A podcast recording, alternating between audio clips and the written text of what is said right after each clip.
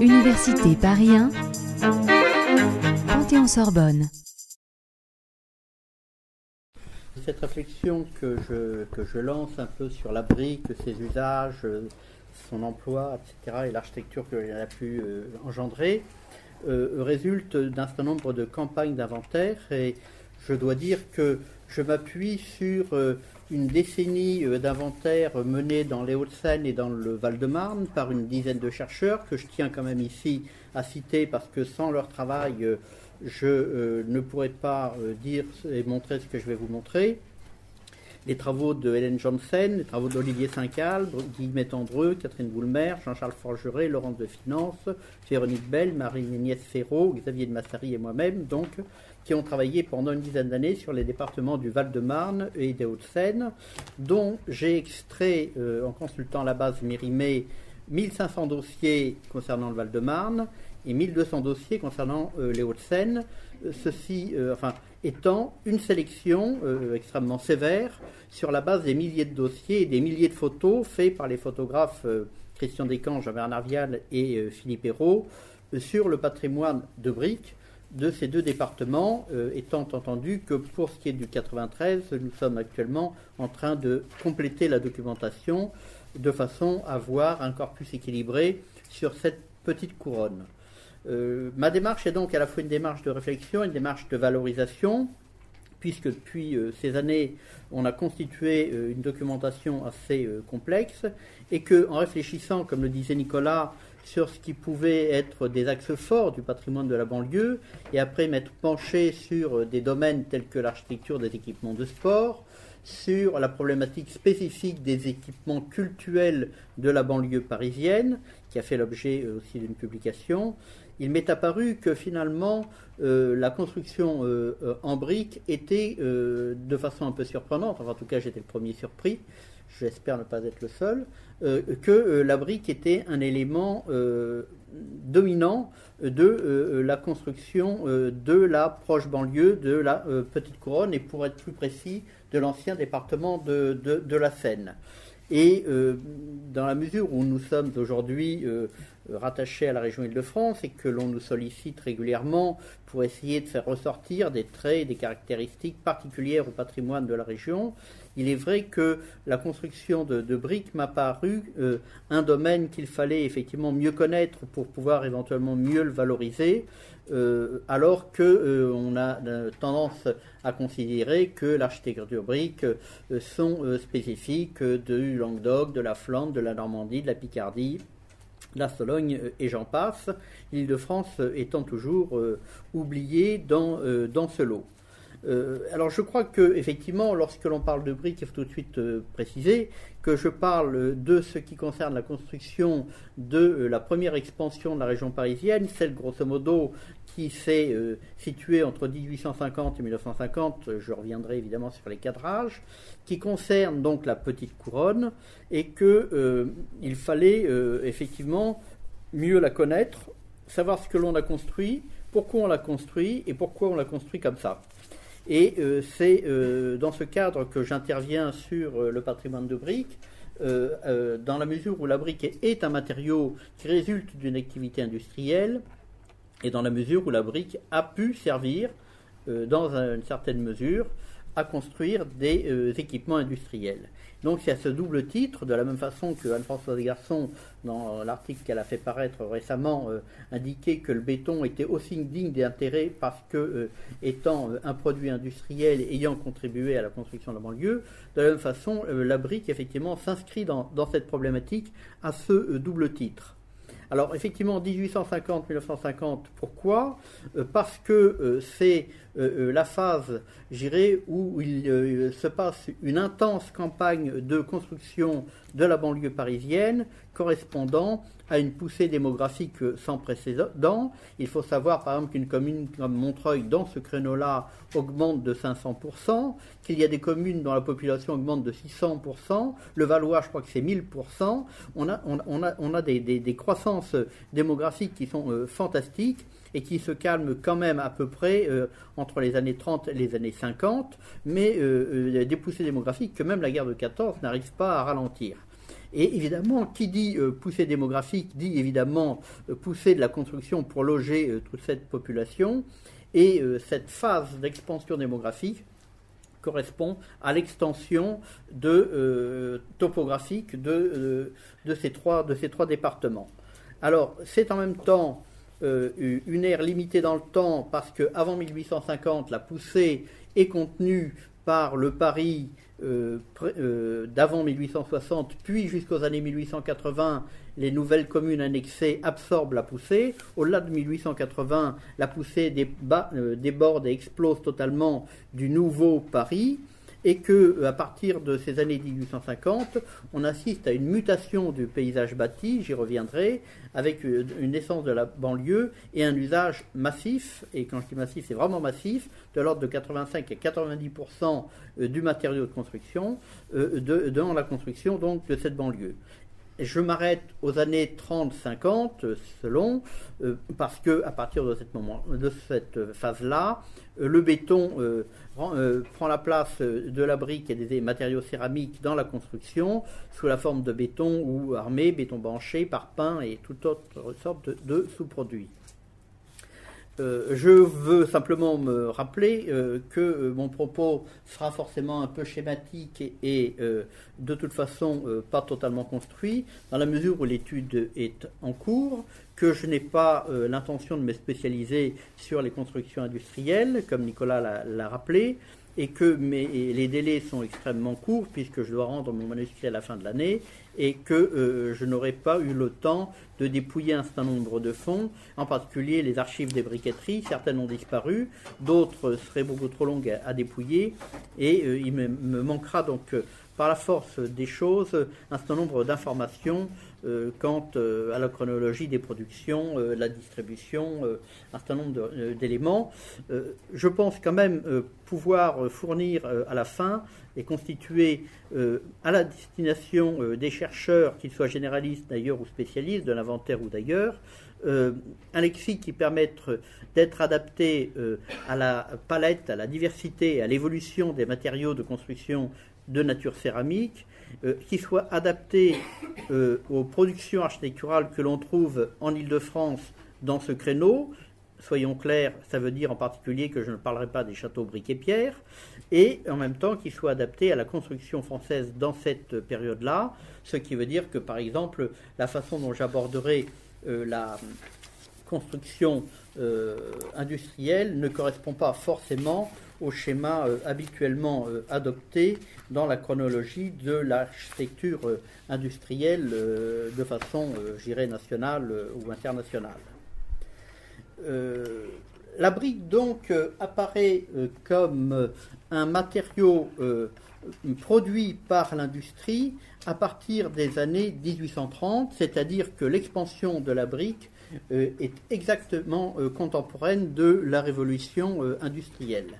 Alors, comme l'a très bien euh, développé autrefois André Guillerme dans un ouvrage Bâtir la ville, paru en 1995, euh, c'est vrai que la brique se situe parmi les matériaux qui vont servir à construire la brique et qui euh, apparaissent des matériaux nouveaux parce que leur mode de production fait qu'ils n'ont plus grand-chose à voir avec les matériaux produits euh, précédemment, que l'on connaît euh, depuis, euh, depuis des siècles, même en Ile-de-France, mais qui étaient fabriqués par des petites PME, qui travaillaient six mois par an, qui fabriquaient quelques centaines ou quelques milliers de briques par an, que l'on consommait sur place, qui occupaient 5-8 personnes, lesquelles personnes étaient priées d'aller voir ailleurs les six autres mois de l'année, et qui avaient donc forcément un rayonnement extrêmement limité, la brique servant en appoint du matériau euh, local euh, de construction.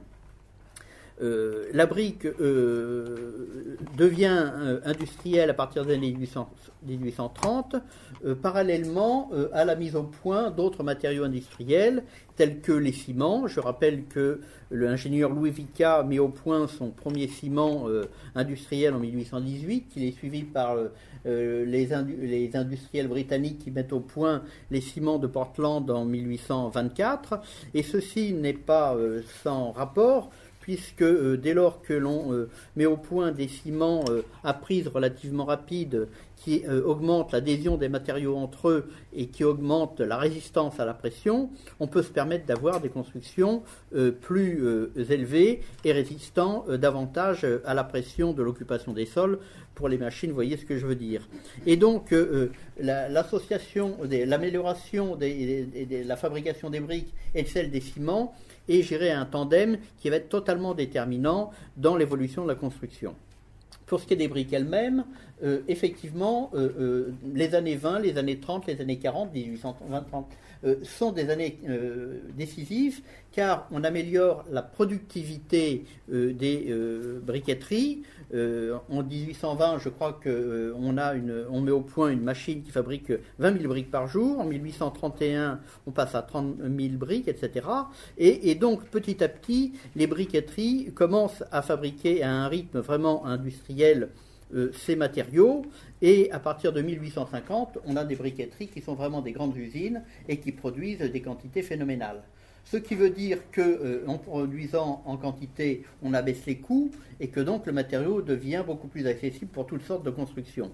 Mais en même temps, les ingénieurs, et en particulier Rondelet, améliorent la euh, densité de, la matière pressée et en augmentant la densité, on augmente la résistance euh, au centimètre carré. Ce qui veut dire que le même matériau, en 1850, passe, je crois, c'est de 30 kg au centimètre carré à 150 kg de résistance au mètre carré. Vous voyez ce que ça donne avec des ciments beaucoup plus résistants, une brique beaucoup mieux compressée. Vous avez un, bâtiment en 1850 ou 1860 qui n'a strictement plus rien à voir euh, avec ce que l'on pouvait trouver en 1820 ou 1830. Et donc, euh, cette révolution de la fabrication euh, de la brique va évidemment euh, totalement changer l'emploi que l'on peut en faire dans la construction. Évidemment, en même temps, vont se diversifier les produits. Et on va créer la brique pleine que vous avez ici. On va créer également de la brique creuse. La brique creuse qui est mise au point dès la monarchie de juillet, mais qui se développera plutôt dans les années 1880 du point de vue commercial.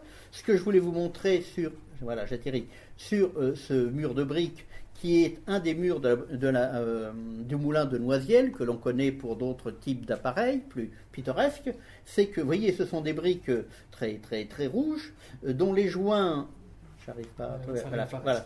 Euh, voilà, Les, joints sont des joints de, ciment et que parce que la brique est devenue à la mode, mais j'y reviendrai, on euh, prend euh, le soin de retracer des joints avec un matériau, vous voyez, ensailli, blanc, qui dessine donc cet effet de marqueterie marqueterie qui est d'ailleurs tellement prisée que même lorsque l'on fait une bouche d'aération et que l'on en met une grille, elle correspond exactement au calibre euh, euh, des briques. Il y a donc un goût de la brique, un souci de l'appareil de brique qui se développe dès euh, le milieu du 19e siècle et qui va de pair avec la, diversification de pour avancer, on tu peux appuyer.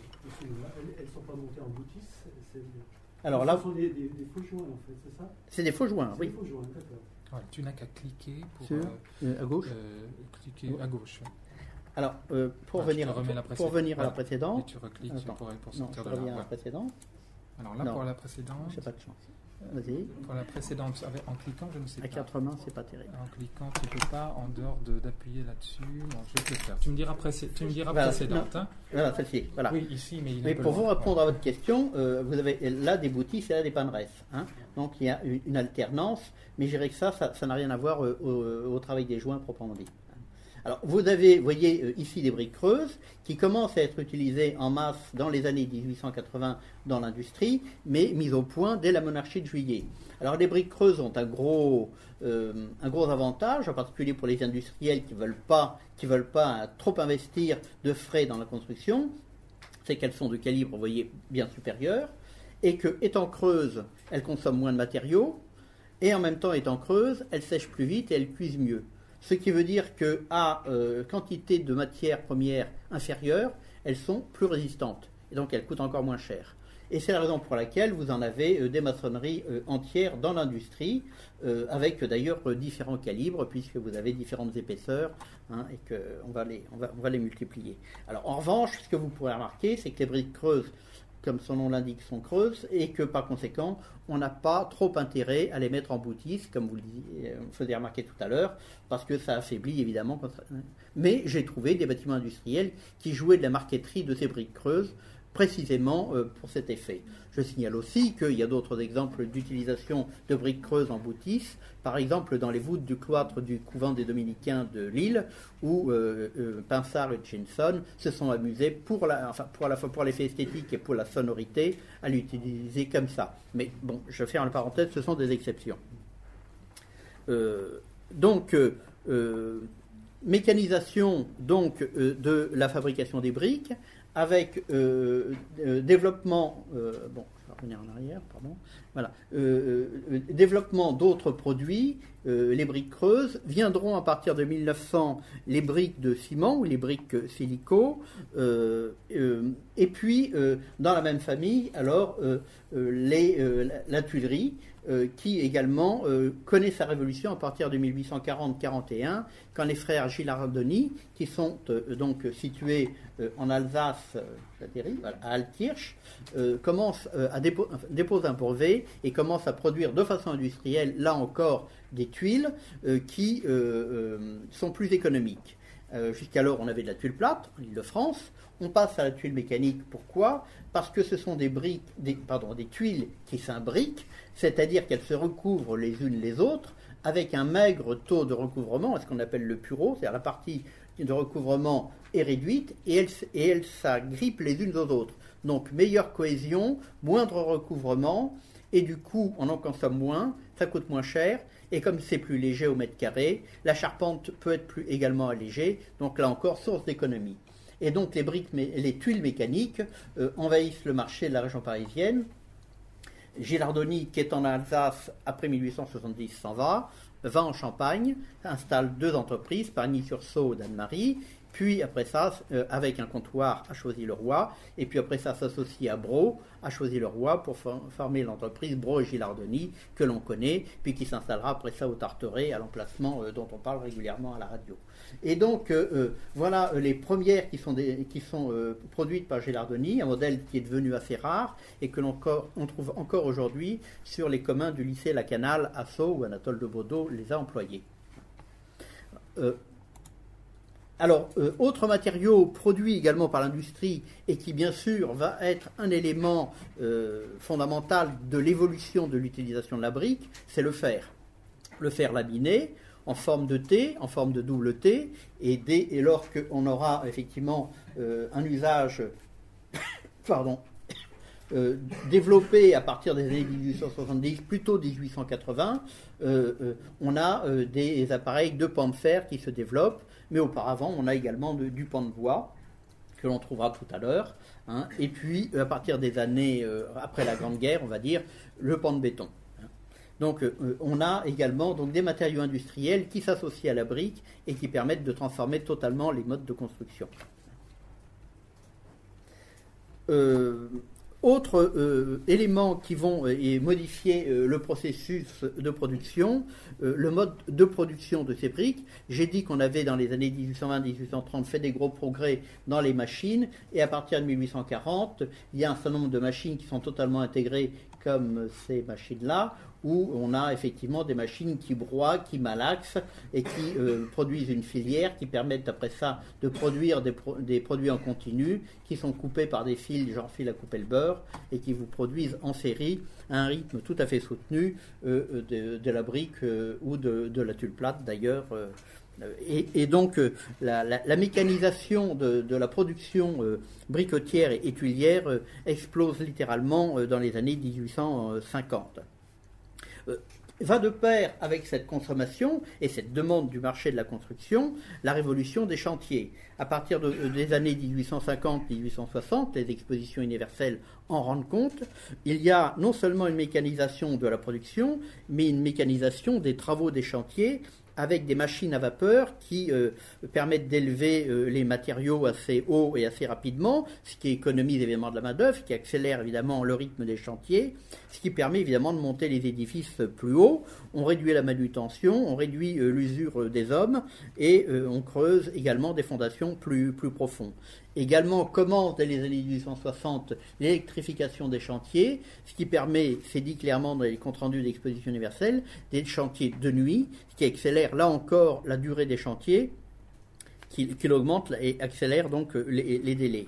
En plus, la brique est un matériau simple, c'est un matériau euh, qui exige une main-d'œuvre peu qualifiée. Hein, euh, on a des briquetiers qui ont des rendements extraordinaires. Je crois que dans un des films de Vajda, euh, il me semble que c'est l'homme de marbre, il y a l'exemple du staccanovisme avec un, maçon qui monte, des briques plusieurs milliers par jour. Hein. la, brique, c'est vraiment le matériau, je dirais, de la construction économique, efficace, au rendement extrême, et ce qui explique cette productivité en termes de euh, matériaux du bâtiment. Du coup, euh, les, entreprises briquetières euh, deviennent des vraies entreprises industrielles qui exigent des capitaux importants, elles se concentrent, elles se concentrent, elles se mécanisent, elles rassemblent de plus en plus de gens, elles travaillent 12 mois sur 12, et on trouve une hausse, par exemple, entre 1896 et 1911, de plus 72% de productivité qui voyait quand même euh, la, hausse vertigineuse de la production briquetière euh, au cours du 19e et jusqu'aux euh, années 20, et évidemment avec la baisse du coût de production qui en est le, corollaire et qui explique évidemment cette production.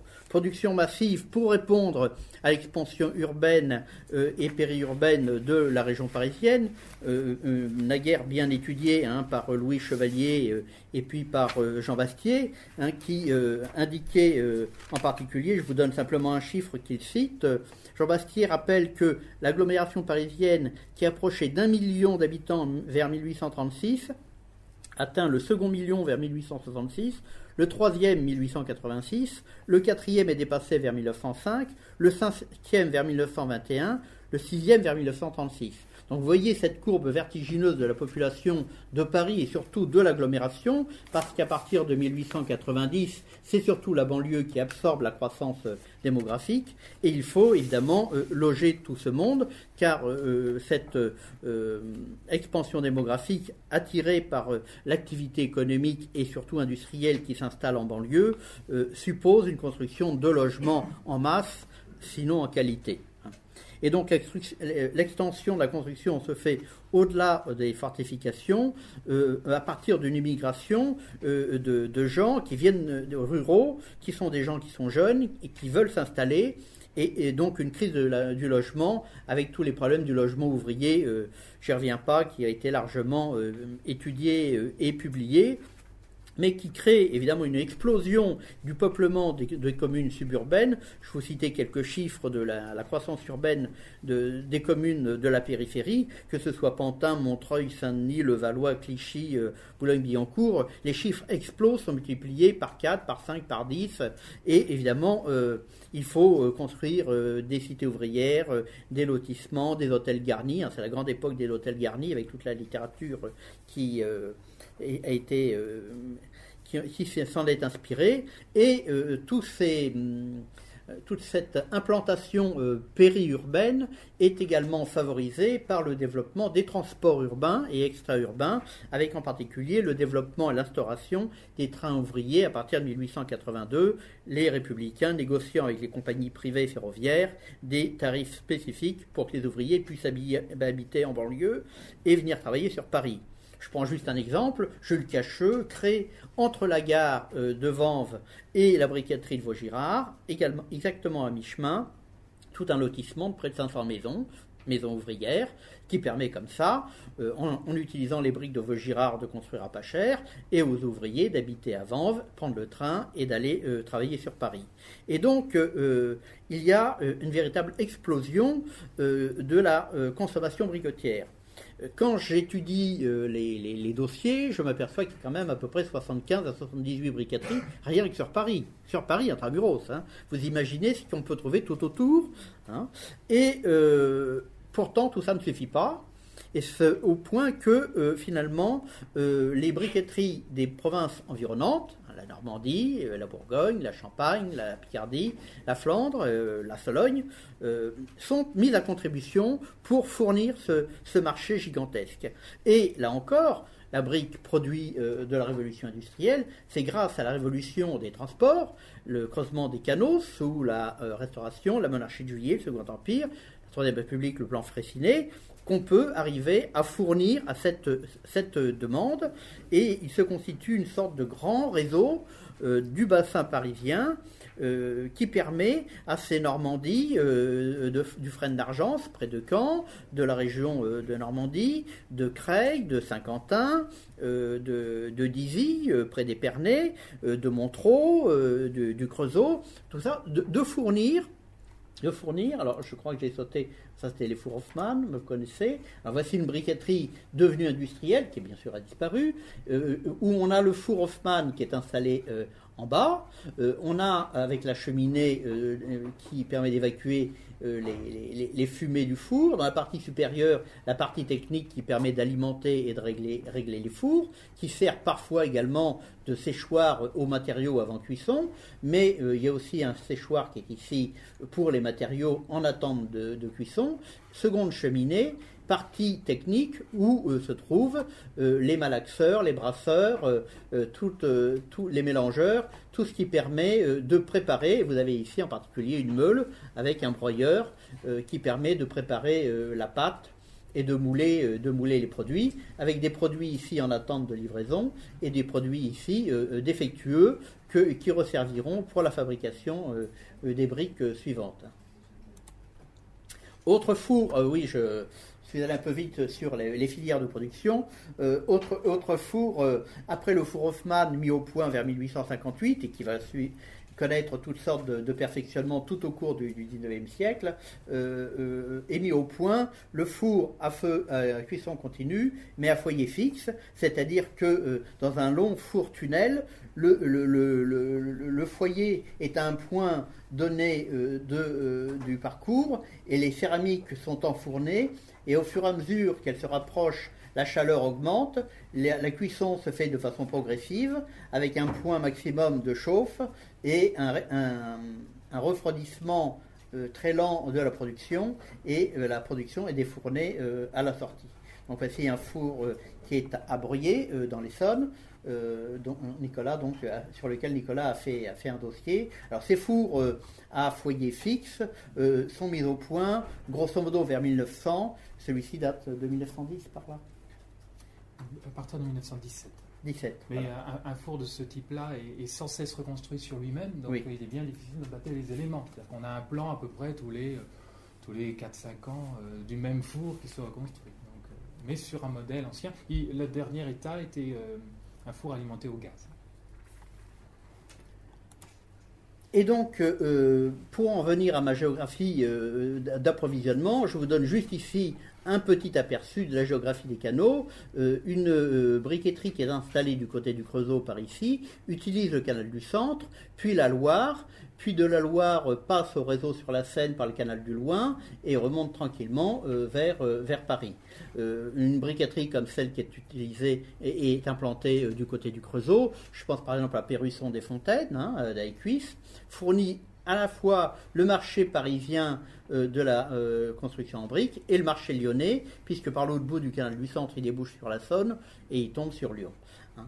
Et euh, on a toutes sortes d'autres canaux qui permettent donc aux, briqueteries solognotes, à la, aux briqueteries de Montreux, il y en a eu jusqu'à 8 ou 9 dans le courant du 19e siècle, qui alimentaient Paris et en particulier euh, toute l'industrie qui se trouvait euh, sur, les bords, euh, sur les bords de la Seine, le marché parisien.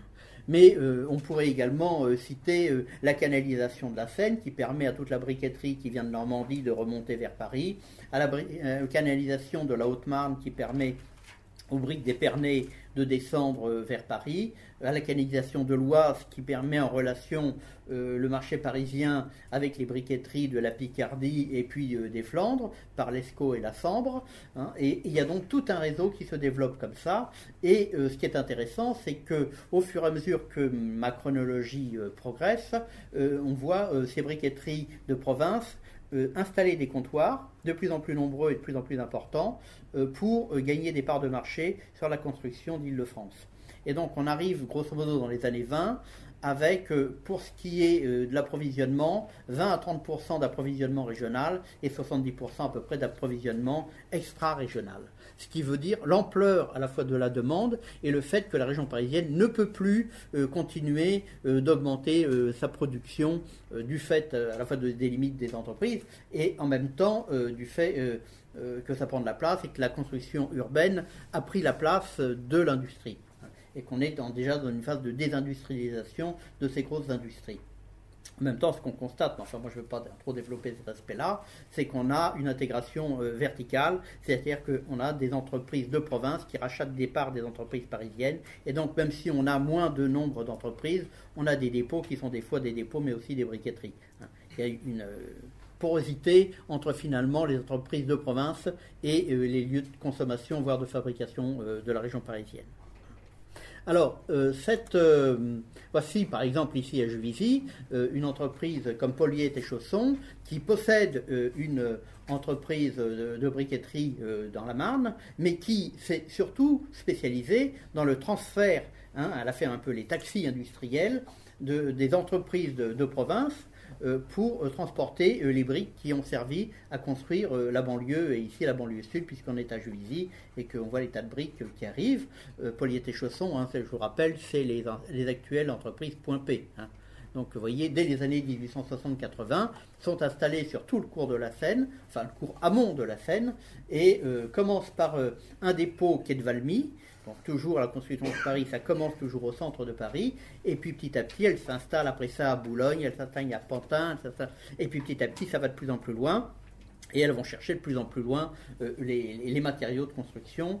Euh, pour ce qui est de polyéthé chausson, c'est non seulement les matériaux céramiques, mais c'est aussi la pierre de taille, c'est aussi les sables, etc.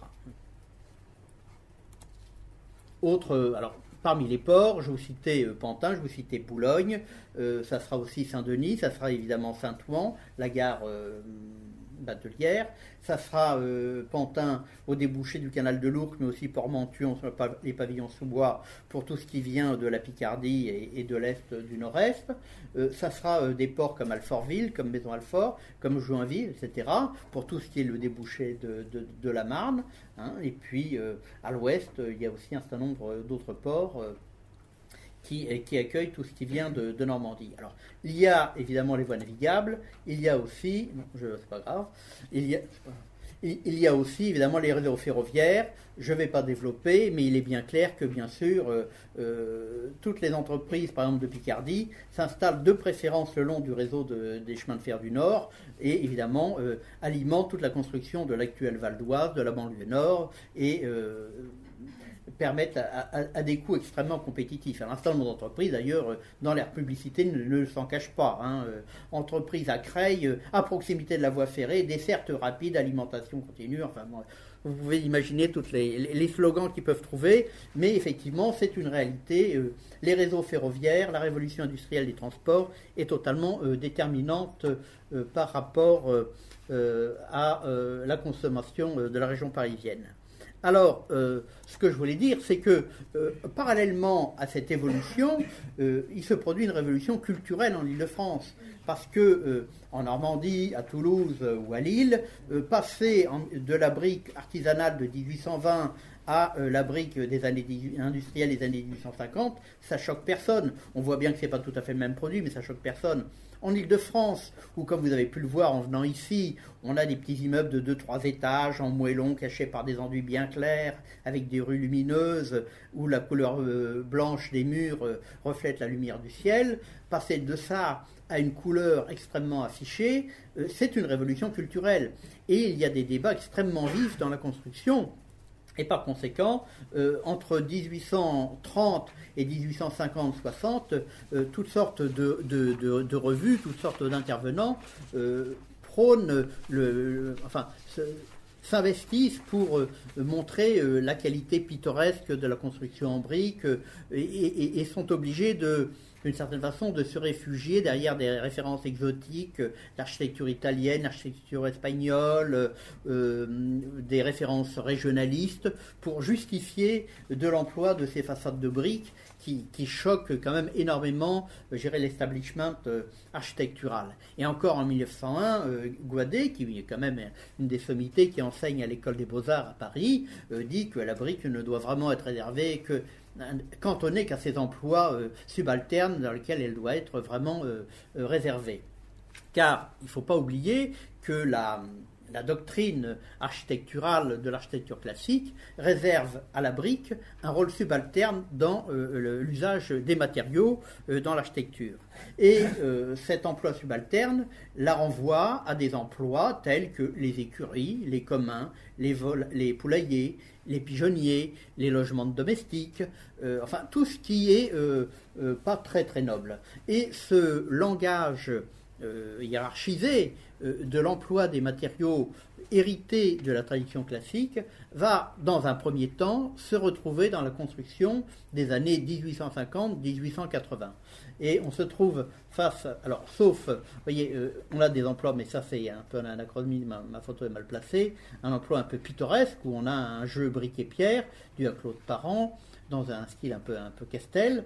Euh, bon, c'est du XXe siècle, mais en dehors de quelques bâtiments euh, tout à fait novateurs et revendiqués comme tels par Viollet-Duc, qui prône une architecture moderne fondée sur l'emploi de matériaux industriels euh, novateurs, euh, la plupart du temps, euh, voilà à quoi est cantonné l'emploi de la brique dans les années 1860.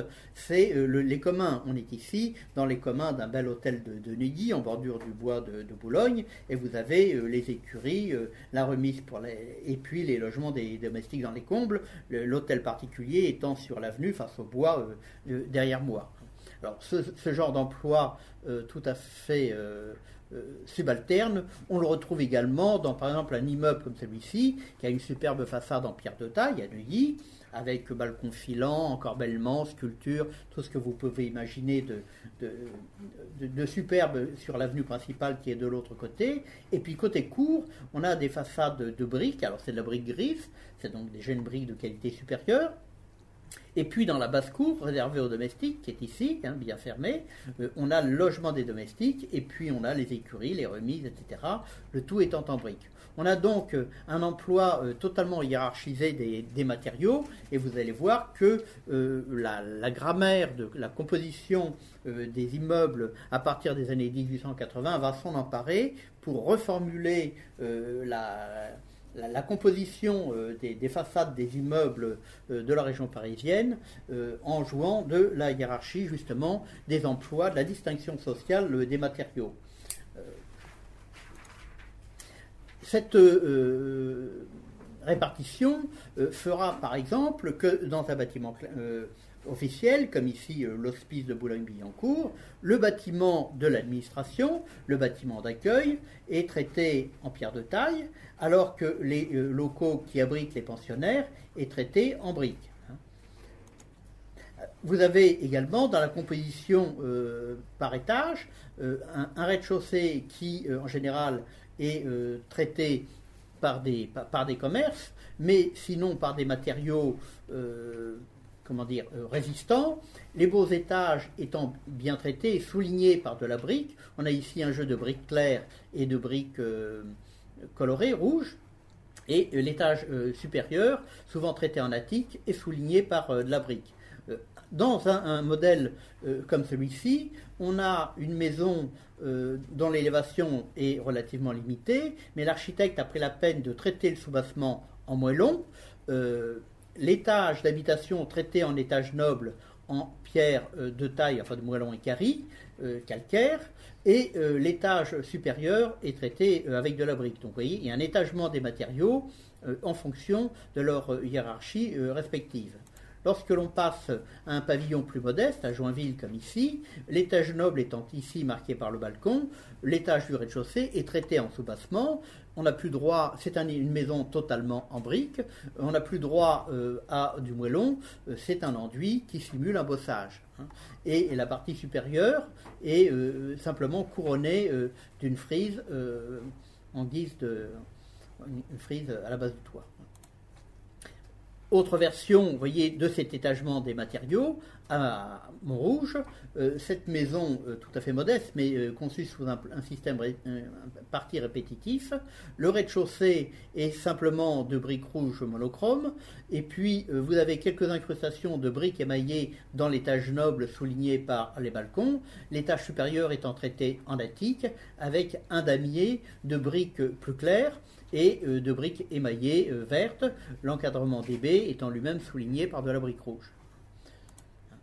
Autre jeu, par exemple, de matériaux, où toujours l'étage supérieur est traité en attique par ces décors euh, de briques polychromes en tapisserie, le soubassement étant toujours beaucoup plus sobre. On trouve par exemple à, Boulogne, ici, du Jean Jaurès, un soubassement en meulière, la pierre que personne ne veut voir, hein, et le rez-de-chaussée relativement sobre avec des briques émaillées euh, et des briques claires mais plus résistantes. Les étages nobles sont soulignés par des décors euh, de tapisserie et euh, l'étage d'attique étant souligné par cette corniche. Vous voyez que c'est à la fois une composition purement pour la façade, parce que lorsque l'on regarde de l'autre côté, on s'aperçoit que ce qui est un étage d'attique ici est un étage de comble de l'autre côté. Autre remarque, euh, vous avez de la brique ici, ici vous avez du moellon. La hiérarchie des genres veut que la pierre de taille euh, précède la brique, laquelle brique est de qualité supérieure et donc plus convenable, plus présentable au moellon. Et par conséquent, on a à cette époque-là toujours les façades en brique et sur les pignons ou du moellon ou de la brique grossière. Il y a toujours une hiérarchie des matériaux dans euh, la conception de la composition. On est ici à Neuilly, sur un bel immeuble d'une belle avenue, euh, le rez-de-chaussée ouvert de boutiques.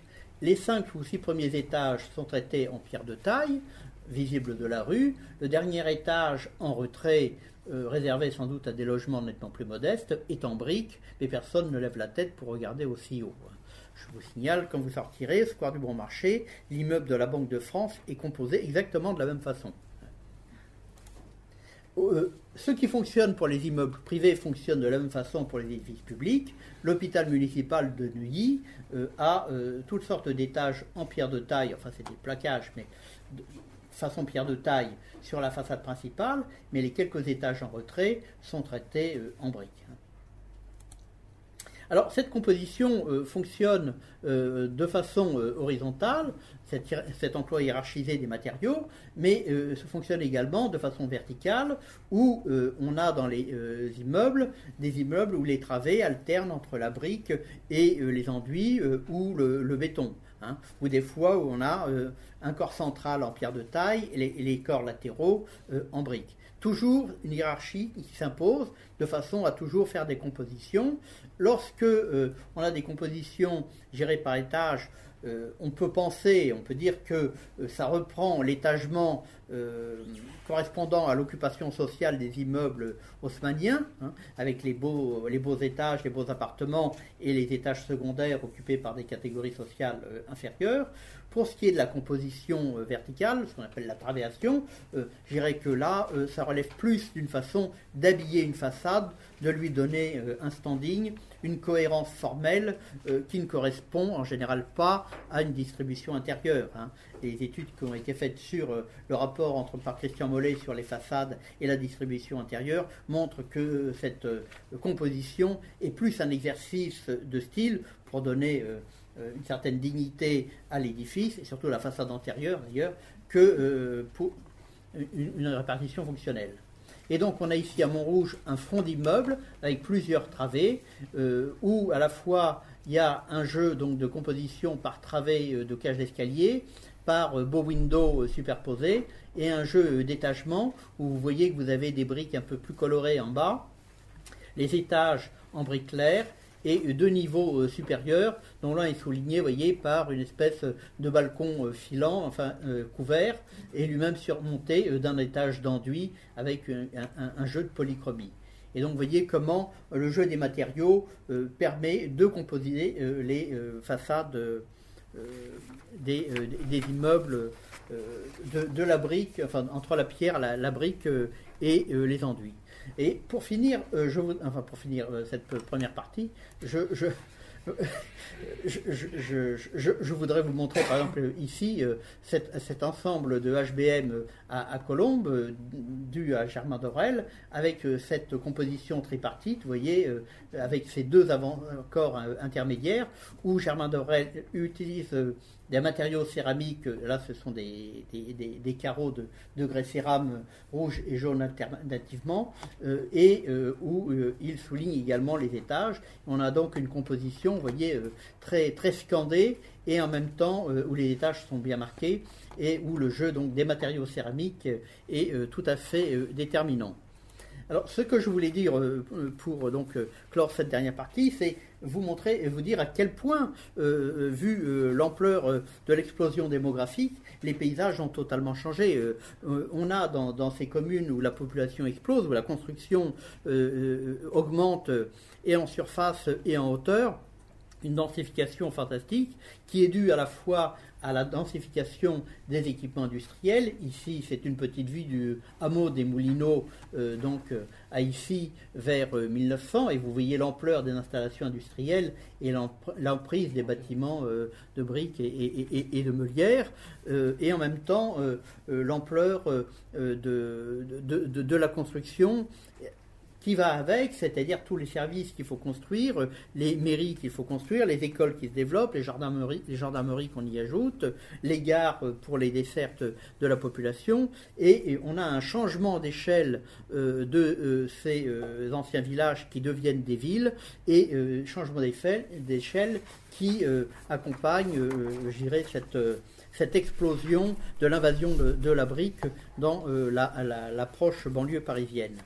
Alors, euh, comme, vous le voyez euh, ici, on voit euh, très clairement qu'effectivement, la construction industrielle est à l'origine de, cet emploi. Alors pour, vous montrer quand même aussi, je voulais montrer cette mutation de ces villages ruraux, une photo qui est tout à fait parlante. On a ici, c'est à Gentilly, l'ancien clocher en calcaire en pierre de taille, un bâtiment rural selon des, formats et des échelles traditionnelles. Et puis ici, ce que les euh, contemporains euh, ont dû considérer comme un gratte-ciel, cet immeuble de 7 à 8 étages, qui, voyez, euh, tout en briques, casse totalement le rapport d'échelle du village antérieur. Et euh, des villages comme ça, on voit que vers 1900, euh, beaucoup de, communes euh, des environs de Paris sont en pleine mutation et que le paysage est en train de changer sous l'effet de l'industrie, sous l'effet aussi de la poussée donc, dont j'ai parlé. Je ne reviens pas, mais vous voyez que à côté de la gare ici de Bécon-les-Bruyères, à Colombes, tout le quartier est également construit en briques, de même que la gare, et que l'on a des quartiers entiers de villes. Voici encore une fois, quand on vient à Bécon-les-Bruyères, ce que l'on a sous les des villes entières qui sont construites en briques. Je pense ici par exemple à ce carrefour de Boulogne-Billancourt, à l'angle de la rue Jean Jaurès, de la rue du Dôme, de Clamart et de Solferino, où tous les immeubles tout autour sont entièrement euh, en briques. On a vraiment une ville de briques sous les yeux. Hein.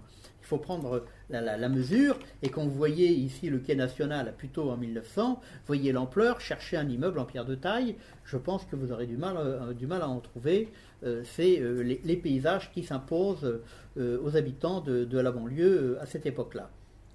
Avec tous les lotissements qui vont de pair, j'y reviens pas.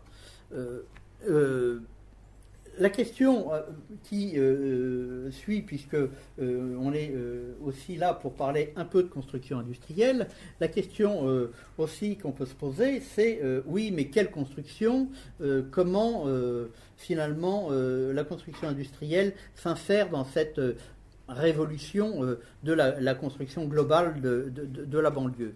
Et euh, on serait tenté de se dire, bah puisque on a dès 1871-72 à Noisiel cette magnifique réussite, elle doit sans doute consacrer euh, des décennies de construction industrielle de briques qui se sont petit à petit améliorées. Or, ce que l'on voit lorsque l'on regarde un certain nombre de dossiers, souvent avec Nicolas, c'est que finalement, la brique est-elle au départ de l'activité industrielle d'Île-de-France est-elle le matériau privilégié de la construction dans ce domaine-là?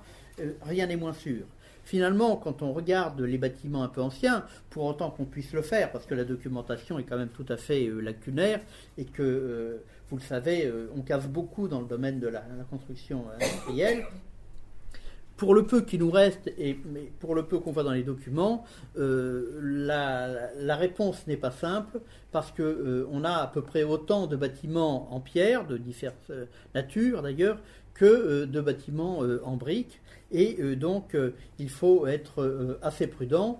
quand on regarde, par exemple, un bâtiment des années 1830, par là, comme le Moulin 1840, comme le moulin de Bourret-sur-Juine, par exemple, qui est un témoin de cette première révolution euh, industrielle dans, la minoterie, on voit bien que tout le, bâtiment est, en grès et qu'on utilise la brique euh, que pour euh, souligner, j'irai un petit peu la composition par étage et, les, ouvertures essentiellement d'ailleurs.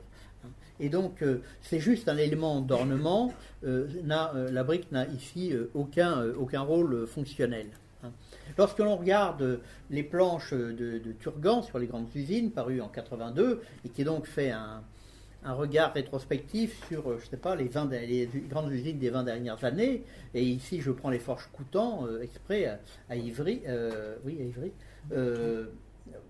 on s'aperçoit que finalement les, éléments en briques sont pas euh, si, nombreux que ça et qu'on euh, se demande si euh, les changements de, couleur sont juste des effets esthétiques ou si finalement il n'y a pas des bâtiments en briques et des bâtiments faits d'autres matériaux.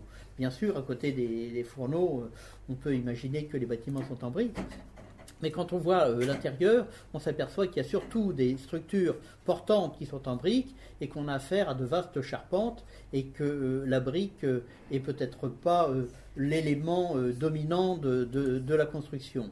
Lorsque l'on regarde les papeteries d'Essonne, sur lesquelles Nicolas va revenir tout à l'heure, un des bâtiments les plus anciens, euh, sur lequel euh, on s'interrogeait avec Nicolas quand on l'a visité, qu'il était debout. Euh, on supposait que ça n'était pas, pas de la brique, on n'en était pas sûr. je dirais que l'actualité nous a permis de préciser les choses. Et, donc on voit bien qu'il n'y a pas de brique dans ce, bâtiment. Hein. les papeteries, voilà, toujours bâtiment plus récent, euh, du à Frieuset, voyez, n'emploie toujours pas de briques. Il est vrai que la meulière euh, à euh, Corbeil-Essonne et ne coûte pas cher. Les carrières sont de sont à proximité, reliées par le chemin de fer, et donc la brique ne serait pas compétitive à Corbeil. On voit que Frieuset, on a utilisé quelques panneaux, mais quasiment à titre décoratif. J'irais, c'est un peu la cerise sur le gâteau. Euh, quand on voit ici, c'est à Ivry aussi, je crois, l'usine des, filaments et l'usine des lampes, euh, bâtiment de, Meulière, euh, le seul parti en briques est ce petit bâtiment où on peut imaginer qu'il y a des, bureaux, la comptabilité, des choses comme ça. Donc des parties, je dirais, qui ne sont pas représentatives d'une grosse industrie de production ou de transformation. Autre bâtiment, les bâtiments d'industrie aéronautique, euh, les ancêtres de l'ONERA, dans le parc de Chalet, à Meudon. Euh, vous voyez que c'est du pan de bois. Il y a de la brique, hein. il y a de la brique, mais euh, c'est un emploi quand même assez modeste sur des bâtiments qui sont eux-mêmes assez modestes. Ce qu'on trouve aussi dans beaucoup de PME ici à Suresnes, c'est des soubassements de meulières avec, voyez, de la brique pour les supports qui permettent euh, donc des, vitrages euh, permettant d'éclairer des, ateliers euh, ou des, bureaux. Mais toutes sortes de PME, jusque vers 1900-1910, ne, construiront pas en briques en Ile-de-France. Alors, bien sûr, dans cette exception, je ne vous cacherai pas que, bien sûr, les briqueteries sont construites en briques, hein. c'est la première économie, et qu'il y a aussi d'autres usines construites en briques, pour des raisons en général particulières. Par exemple, le meunier qui fait construire son four exprès pour construire sa propre euh, usine, sa propre chocolaterie, euh, va utiliser également les fours les briques produites par son four pour construire également la cité ouvrière qu'il joint à son usine. Et donc, on voit bien que donc à Noisiel, un certain nombre de logements ouvriers datent de cette époque-là et sont construits avec des briques d'une certaine qualité, où d'ailleurs il y a une certaine recherche de, polychromie et, un soin dans le traitement des, appareils. Bien sûr, la cartoucherie Gévelot à ici les Moulineaux, euh, euh, également, euh, qui se dote également d'une caserne de logement ouvrier, construit ces, bâtiments en, briques. il est clair que dans le logement ouvrier, il y a de l'emploi de la brique, mais ce n'est pas systématique. Voici la cité dont je vous parlais tout à l'heure, construite par Jules Cacheux à Venfre.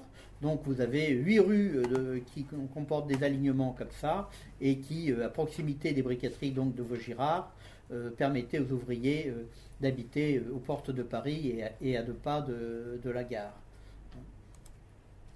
Mais on trouve aussi beaucoup dans ces débuts de la construction industrielle en Ile-de-France, de ces petits établissements où vous voyez que la part de la brique par rapport à la charpente, par rapport aux essantages de, de, bois, est, quand même relativement secondaire et je dirais que ce n'est pas des, chefs-d'œuvre de, l'architecture.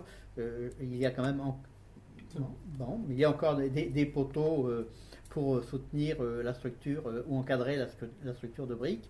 Et le pan de bois est effectivement le premier élément que l'on trouve dans les entrepôts, dans les ateliers en Ile-de-France, ici à Villeneuve-Saint-Georges.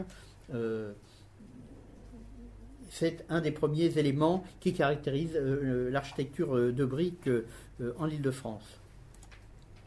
Même dans la briqueterie, je vous disais tout à l'heure que la plupart des briqueteries étaient construites en briques, mais même par exemple le sel ici, cette boulanger a choisi le roi, euh, une partie des bâtiments, vous voyez, est en pan de bois avec un remplissage dont j'ignore euh, la matière. Alors bien sûr, les fours qui sont derrière sont en briques, mais euh, ici, je suis à peu près persuadé que c'est de la pierre. Et vous voyez que euh, même les évidences que l'on a tendance à généraliser sont en fait de, fausses évidences. La cheminée reste en brique. Ah, je te rassure. c'est l'intérieur de la briqueterie pour vous montrer quand même l'échelle industrielle du bâtiment. Et malgré cette échelle industrielle de, production, les bâtiments ne sont pas tous en briques. Alors bien sûr, euh, euh, les bâtiments d'une certaine ampleur et à partir d'une certaine époque euh, utilisent la brique et on revient à notre atelier de Courbevoie qu'on a vu tout à l'heure avec des briques creuses avec une brique et surtout à partir d'une certaine époque, c'est-à-dire grosso modo les années 1870-1880, le pan de fer qui permet à ce moment-là d'avoir des constructions en briques d'une meilleure tenue, d'une plus grande résistance. Alors ce pan, de fer, bien sûr, se multiplie euh, jusque grosso modo euh, à la guerre de 14. On voit des bâtiments en rez-de-chaussée par derrière, euh, en briques, mais je ne suis pas sûr que là ce soit du pan de fer.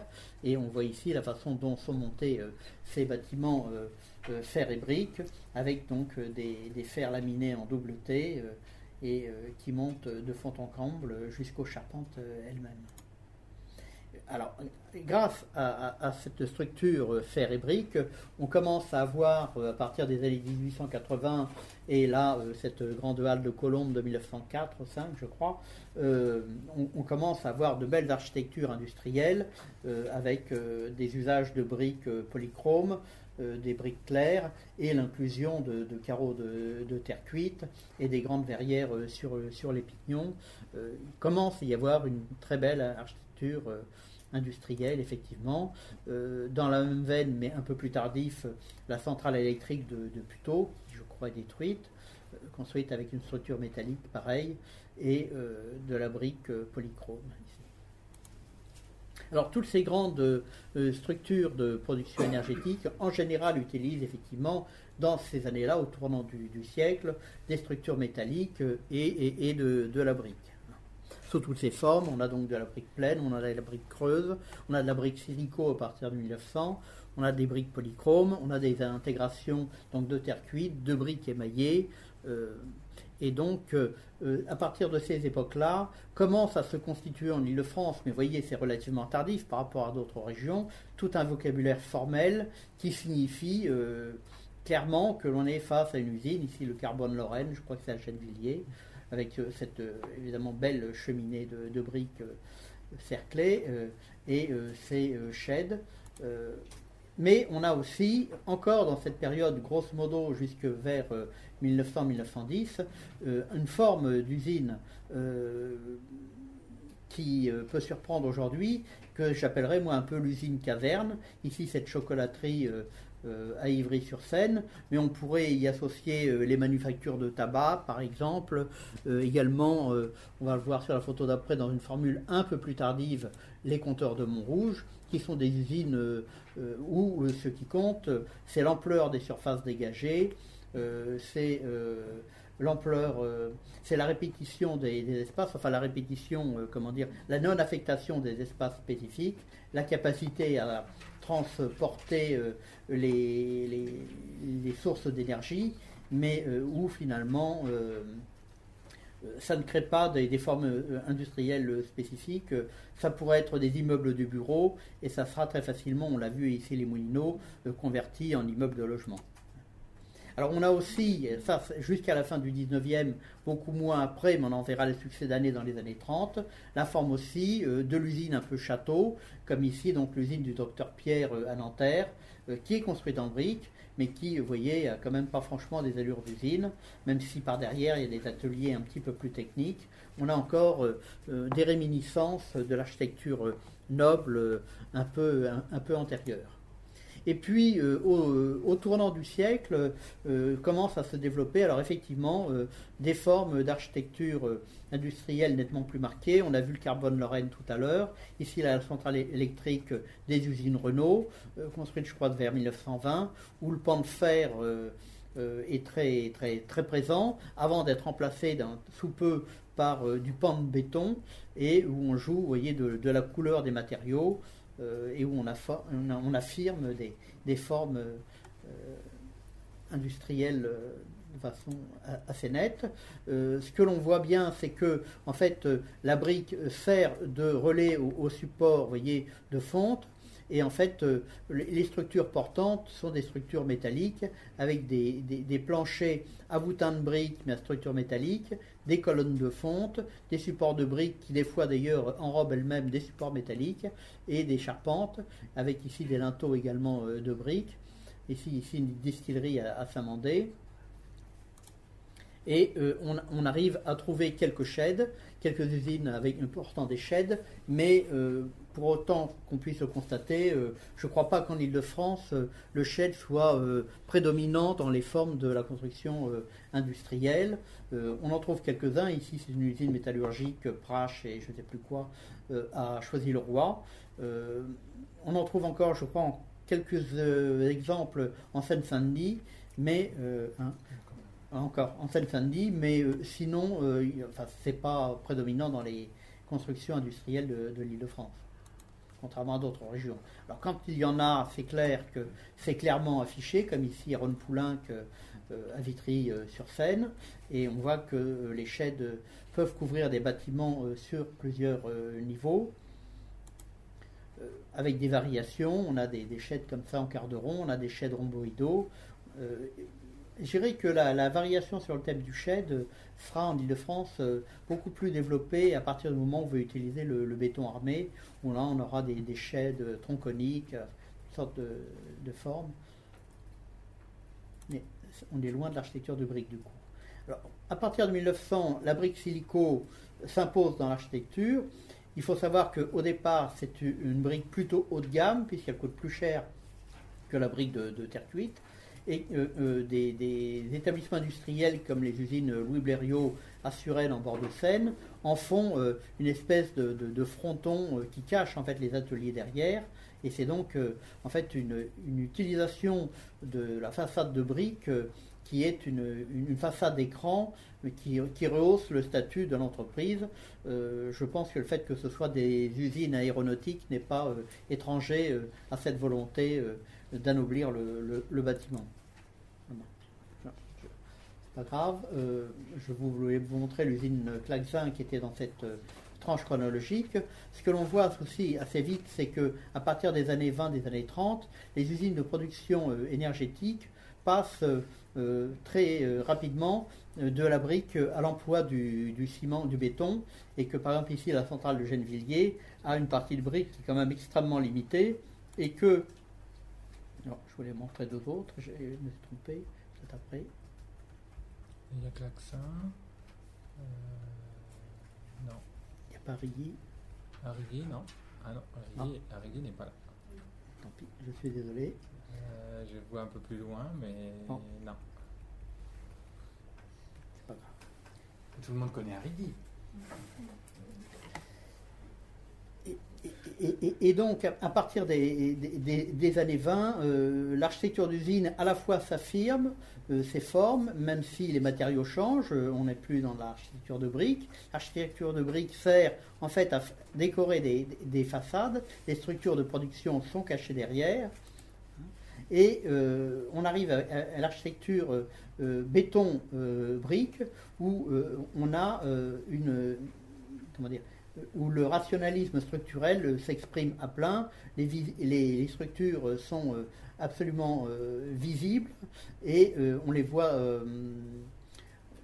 à l'extérieur comme, à l'intérieur.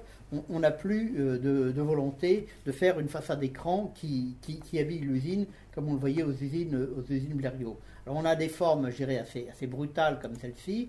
On a des formes plus soignées comme ici les entrepôts à Charenton. Euh, je crois que c'était des Bire ou, ou Saint-Zano, je ne sais plus. Bire, merci. Euh, construit à la fin, euh, dans les années 20, où la brique ici est dissimulée et ne sert ici qu'à jouer des, effets de polychromie, de murs de soubassement pour, pour, les arcs, même sur ce hum, pignon à.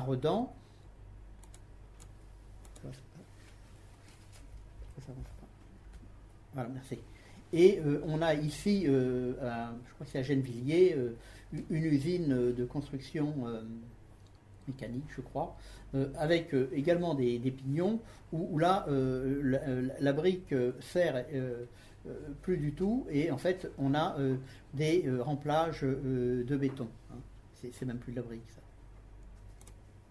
Alors, autre, structure euh, béton-brique, avec un effet de modernité avec des toits, on est à Noisiel, hein, juste à côté du, moulin, et où la brique sert ici vraiment de remplissage pour colorer euh, les éléments de, maçonnerie, mais la structure est totalement euh, en béton avec des grandes verrières. Alors, il y a dans cette phase-là, à la fin des années 20, un mouvement qui restera totalement mineur en Ile-de-France, mais dont on a quelques exemples, où la brique sert à euh, comment dire, développer un discours vaguement euh, régionaliste ou pittoresque.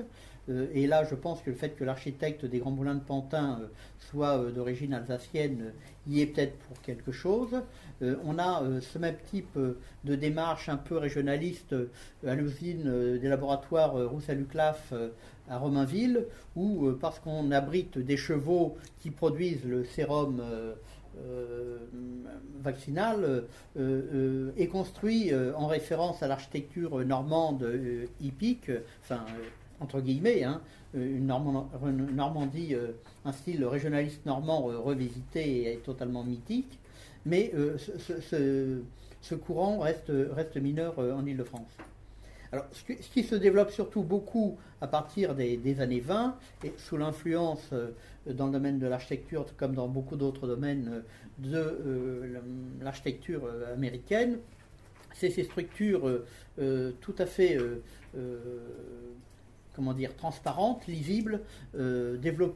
par les architectes américains et que l'on trouve dans quelques usines d'Île-de-France, où la brique ne sert plus qu'à remplir des panneaux de bâtiments qui sont des, des résilles de structures métalliques de, poutres et de poteaux euh, dégageant des vastes surfaces, ouvertes le, maximum possible pour un éclairage maximal pour les, ouvriers, et où euh, la brique sert, à de juste d'habillage. Euh, on en a un bon exemple à la manufacture des, œillets d'Ivry, où on voit que par rapport au dessin qu'on vient de voir tout à l'heure, la brique a une portion encore plus réduite que, que, sur le dessin, et dès que l'on rentre, on tombe sur des structures métalliques qui règnent en maître à l'intérieur des, locaux. Alors cette structure minimaliste, on la retrouve ici à euh, Courbevoie, je crois, euh, des usines euh, blocs. On a euh, à la fois la structure voûtée et, la structure en immeuble, en silo. On a ici aux papeteries de Nanterre, papeterie petit parisien, ce même type de structure. Et euh, on, trouve quand même euh, une volonté euh, d'habiller ces, structures très, rationnelles et quand même assez, dépouillées, assez géométriques. par exemple, ici, à l'usine de fabrique de pâtes Panzani, je crois que c'est à Gennevilliers. mais là encore, euh, la formation beaux-arts de nos architectes français euh, a tendance un peu à reprendre le dessus et à vouloir euh, réhabiller redonner un style à ces structures qui avaient quand même un côté assez schématique. Et on voit dès ces années-là un certain nombre de bâtiments, comme ici cette ancienne filature de Clichy reconvertie en imprimerie, euh, rhabillé euh, de pilastres avec euh, des pleins de, travées habillés de, briques, malgré des structures qui sont évidemment tout à fait prépondérantes et qui déterminent la composition de la façade. Hein. Et puis avec des toits à long pan, donc une modernité là qui a tendance un petit peu à s'évaporer. De même ici au laboratoire Theraplix à Montrouge, où le rez-de-chaussée est traité avec des grandes baies, où les pilastres ont des décors euh, qui rappellent euh, les, triglyphes ou d'autres décors euh, d'architecture classique, avec une, pardon, un fronton. voilà, ici sur la travée centrale, un traitement des arcs avec justement des briques placées en rang de boutis, et donc tout, un décor soigné de mise en œuvre de la brique et de la polychromie. les structures métalliques sont un peu loin. On retrouve des réminiscences de notre architecture des châteaux euh, tout à l'heure ici, donc au siège de l'Institut Pasteur euh, à Marne-la-Coquette, avec un bâtiment euh, qui affiche clairement ses structures, mais qui en même temps joue un petit peu des petits pavillons néoclassiques, avec un soin très, très porté à, l'appareil en, corniche, donc à la, base du toit.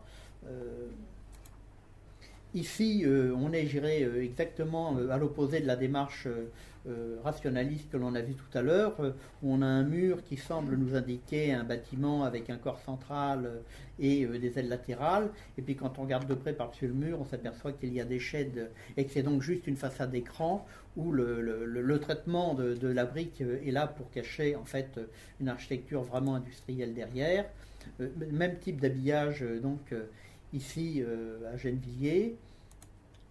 Et on se trouve euh, avec, euh, après ça, euh, toujours durant l'entre-deux-guerres, des laboratoires. Et alors c'est là que la typologie des bâtiments est assez sensible. Il est clair que dans les bâtiments de type sanitaire, de type industrie du luxe, de type industrie de précision, il y a un soin porté à l'architecture.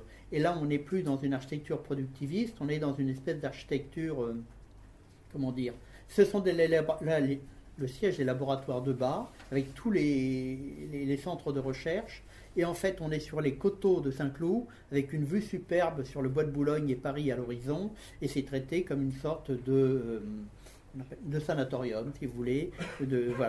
On, est vraiment dans cette architecture presque de villégiature, dans un parc arboré avec euh, des plans d'eau, des, essences rares et donc euh, un traitement qui est quand même assez étonnant de la part d'une structure de production de, produits euh, pharmaceutiques.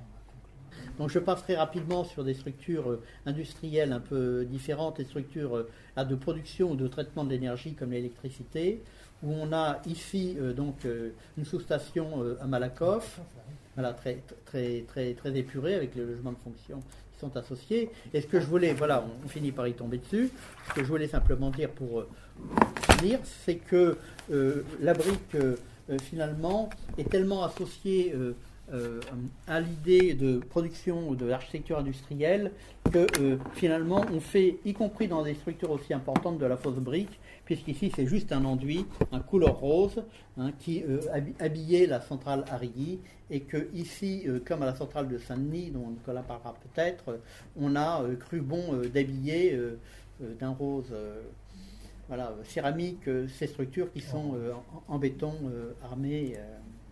Voilà. Bon, je montre d'autres structures de béton euh, assez euh, euh, épurées et finalement assez modernes.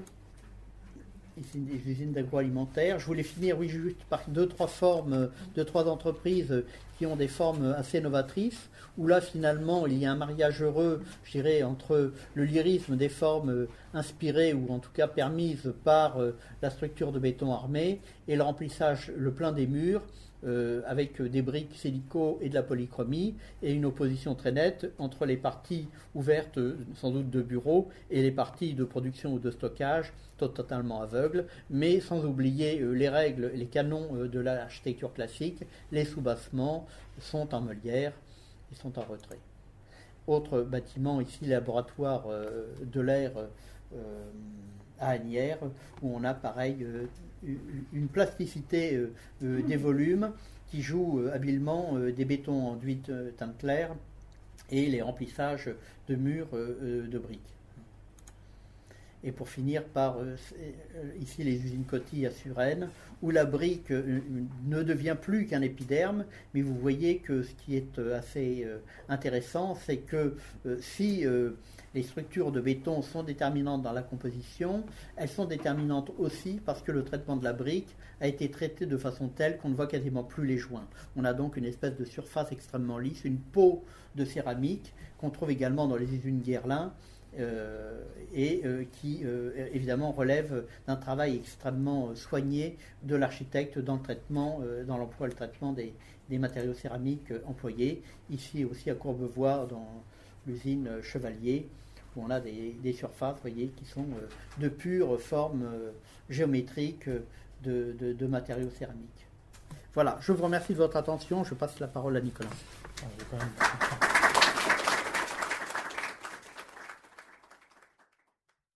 On a rarement l'occasion d'avoir un tel festival, une telle, abondance de dossiers présentés en un temps record. Si vous avez des réactions face à cette à, cette proposition d'interprétation, qui reste, je crois, une proposition, Antoine, puisque ah oui, oui. ça m'a beaucoup donné à penser hein, en fonction des, choses que nous rencontrons sur le terrain, pas forcément la même lecture.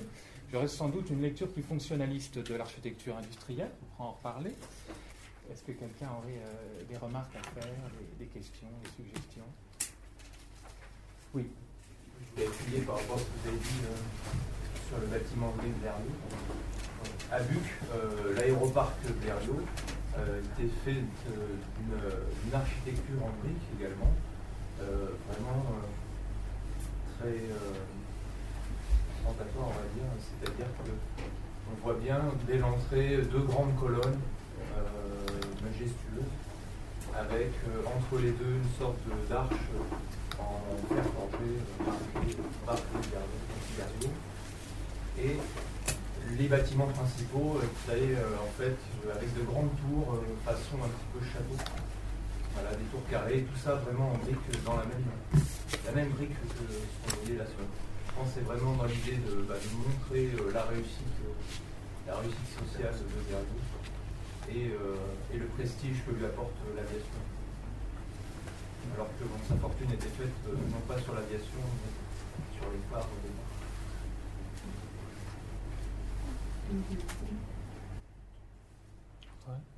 non. Non, non, c'est vrai qu'il y a une architecture de prestige liée aux industries de, pointe, et c'est vrai que l'aéronautique a suscité des formes assez novatrices. Hein. Euh, je pense qu'elles sont plus, comment dire, plus affirmée, peut-être plus arrogante en milieu urbain. Les usines blocs d'assaut, par exemple, ont des formes très, très, très modernes. ce qui est plus frappant, je trouve, c'est le fait qu'ils utilisent la brique. Hein. parce que la modernité de l'aéronautique, de l'architecture aéronautique, qui se développe surtout après les années 30, utilise plutôt le béton.